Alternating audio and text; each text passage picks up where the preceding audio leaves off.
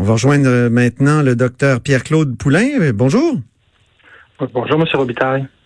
Vous êtes pédiatre au centre hospitalier euh, Beau-Chemin et signataire l'automne dernier d'une lettre euh, ouverte, co-signataire, parce que vous étiez quoi, une cinquantaine euh, de, de, de, pédiatres, qui parlait de sur surordonnance, est-ce qu'on peut dire surordonnance de, de Ritalin et, de psychostimulants dans les écoles du Québec? oui.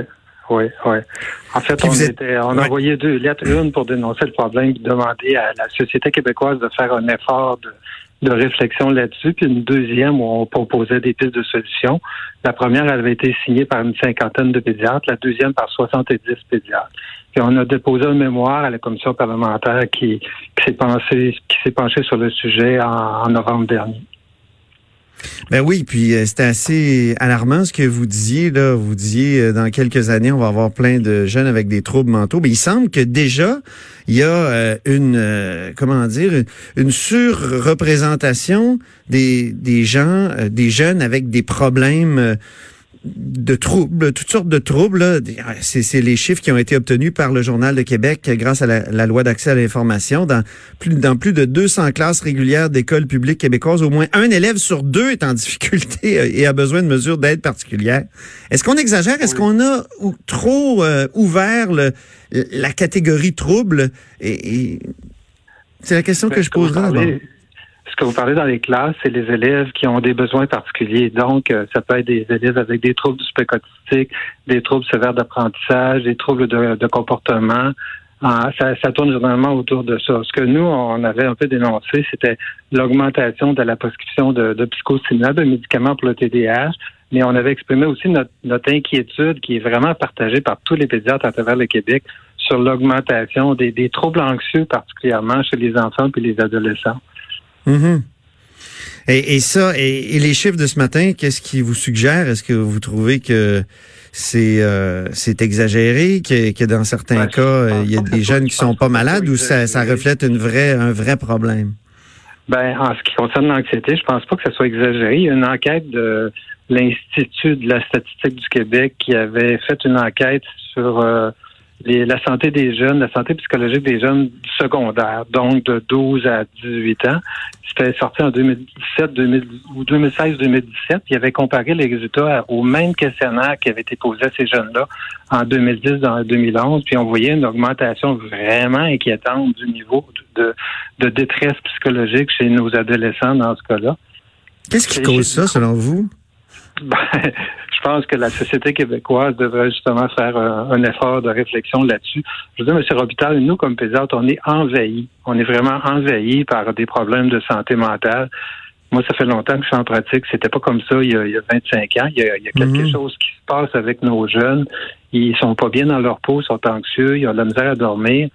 Puis on est obligé parfois de leur prescrire des médicaments pour l'anxiété. Moi, prescrire du Prozac quand j'étais interne en pédiatrie, là, j'avais pas appris à faire ça. Ça ça faisait pas partie de ma pratique. Aujourd'hui, c'est devenu presque mon pain quotidien parce qu'il y a des, des ah, enfants, des adolescents qui sont non fonctionnels, puis à qui on est on est obligé d'arriver euh, à, à cette solution-là.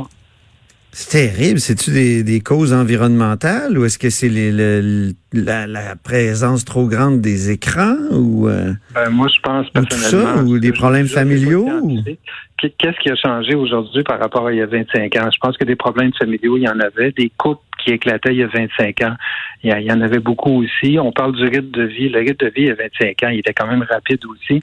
Qu'est-ce qui est différent aujourd'hui de ce qu'il ce y avait il y a 25 ans? À mon avis, les écrans ça explique peut-être pas tout, mais c'est sûrement euh, euh, une cause importante de l'augmentation des, problèmes d'anxiété.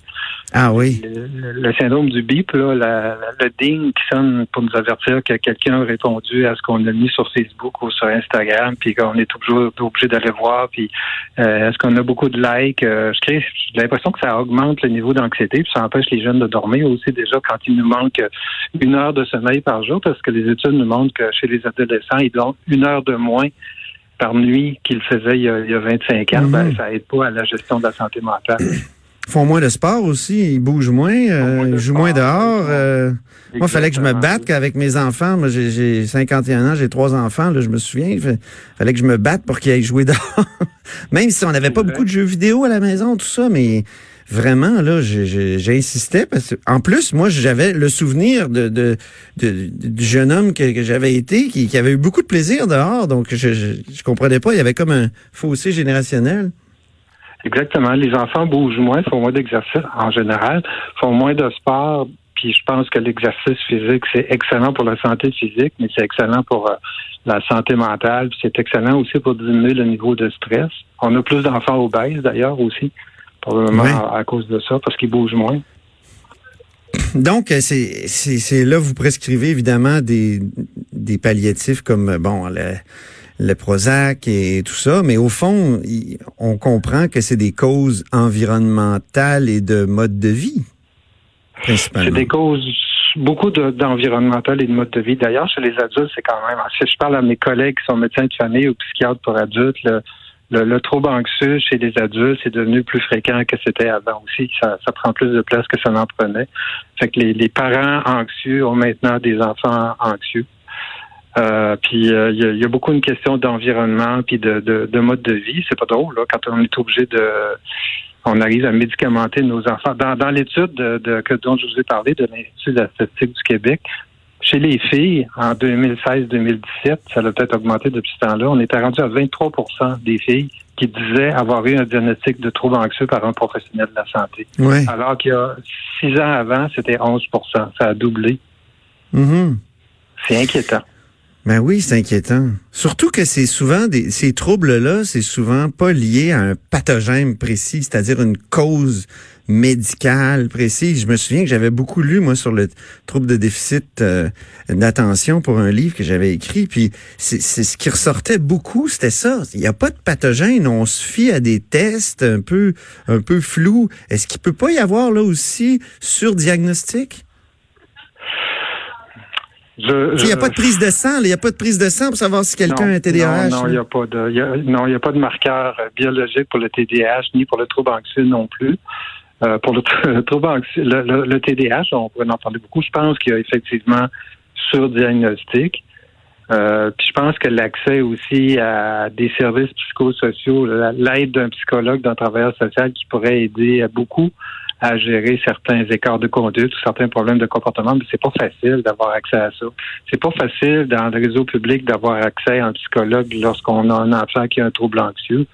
Ah oui. Quand, quand, quand il y en a un, souvent les postes sont pas comblés parce que les psychologues s'en vont euh, travailler au privé. Puis même au privé, dans ma région, c'est plusieurs semaines d'attente, sinon quelques mois d'attente avant d'avoir accès à un psychologue euh, pour euh, mhm. aider notre enfant à régler son problème d'anxiété.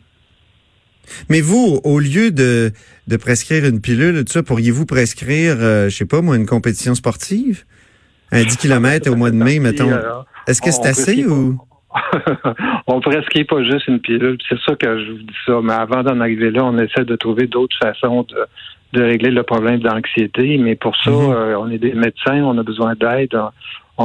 les enfants ont besoin d'aide, ils ont besoin de voir des professionnels qui sont aptes à les aider à gérer leurs problèmes d'anxiété souvent des psychologues, mais comme je vous dis, l'accès n'est pas facile non plus. Justement, il y a, l'Ontario. Oui, excuse-moi, Maud, vas-y. Ben, en fait, j'allais demander, est-ce qu'on devrait juste élargir l'éventail de professionnels qui peuvent poser le diagnostic? Est-ce que c'est quelque chose qui pourrait aider? Pas sûr que ça aiderait tant que ça pour le trouble anxieux, parce qu'une fois que le diagnostic est posé, c'est pas poser le diagnostic qui est difficile, c'est d'arriver à des, pistes de solutions, puis des interventions. Ça, c'est quand même pas tout le monde qui, qui, peut faire ça. C'est beaucoup les psychologues, un peu les travailleurs sociaux, les psychoéducateurs aussi, mais l'accès est pas facile. En Ontario, on annonce euh, qu'il y aura désormais un programme pour offrir des thérapies gratuites pour les gens qui sont aux prises avec des problèmes d'anxiété et de dépression. Euh, trouvez-vous que c'est une bonne idée? C'est une excellente idée, une excellente idée, mais encore faut-il qu'il y ait suffisamment de professionnels pour répondre à la demande. Si, actuellement on, on donnait un accès, mettons, à cinq rencontres avec un psychologue pour euh, quelqu'un qui souffre de dépression ou qui a un trouble anxieux, ça serait une excellente chose parce que c'est pas tous les gens qui ont les moyens de se payer un psychologue au privé ou qui ont des assurances pour en rembourser le coût. Puis au public, c'est vraiment difficile d'avoir accès. Mais euh, si, on faisait, si on mettait un programme en place comme c'est là, je suis pas sûr qu'il y aurait euh, suffisamment de monde pour répondre à la demande.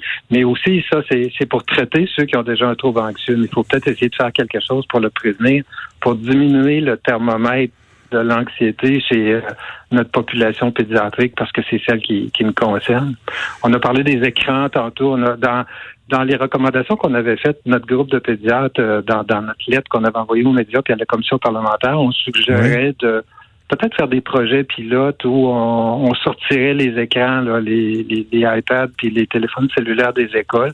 On pourrait faire un projet pilote, comparer une école où on, on exclut les écrans avec une école, avec une population semblable où on le fait pas, puis vérifier l'influence que ça aurait sur le niveau de, de troubles anxieux ou de TDAH. Puis on proposait hmm. aussi de de, de, de, faire plus d'activités physiques, quitte à le faire avec des projets pilotes, d'offrir aux enfants. Puis ça, il y a, il y a une base scientifique, il y a des, des, études qui appuient cette réflexion-là. Ben d'offrir aux enfants de faire de l'activité physique de façon euh, de façon routinière, mettons, à tous les midis ou tous les matins avant d'arriver à l'école, puis de faire autre ça prend... comparer une école, on ben le fait, avec nous, on le fait pas. Ça prend une école unplug. une ben école débranchée. Moi, je pense hein? que oui. Euh, oui, je pense que. Savez-vous ce qui est fascinant? Ben oui, ce qui est, ce qui est fascinant en plus, c'est que quand on va dans la Silicon Valley, il y a une école qui est très populaire chez les chez les euh, chez, les comment les, les, des grands dirigeants des grandes entreprises à Silicon Valley, c'est la Waldorf School of the Peninsula. J'avais lu là-dessus parce que le New York Times avait présenté cette école-là où il n'y a pas d'écran. Et c'est et ah c'est les et c'est les. Steve Jobs et, compagnie. Bon, Steve Jobs n'est plus de ce monde, mais les autres là, euh, il y avait le, patron de Hewlett Packard, je me souviens, qui envoyait ses enfants là et tout ça. C'était une école. Donc les riches ont même ceux qui ont fait leur fortune avec les écrans puis avec l'ère numérique, eux autres même ont le réflexe, peut-être de bon sens, de dire il faut débrancher l'école un petit peu. Ouais, ça parle. Ou même hein. beaucoup. Ah, ça, je trouve, je trouve que ça parle énormément. Puis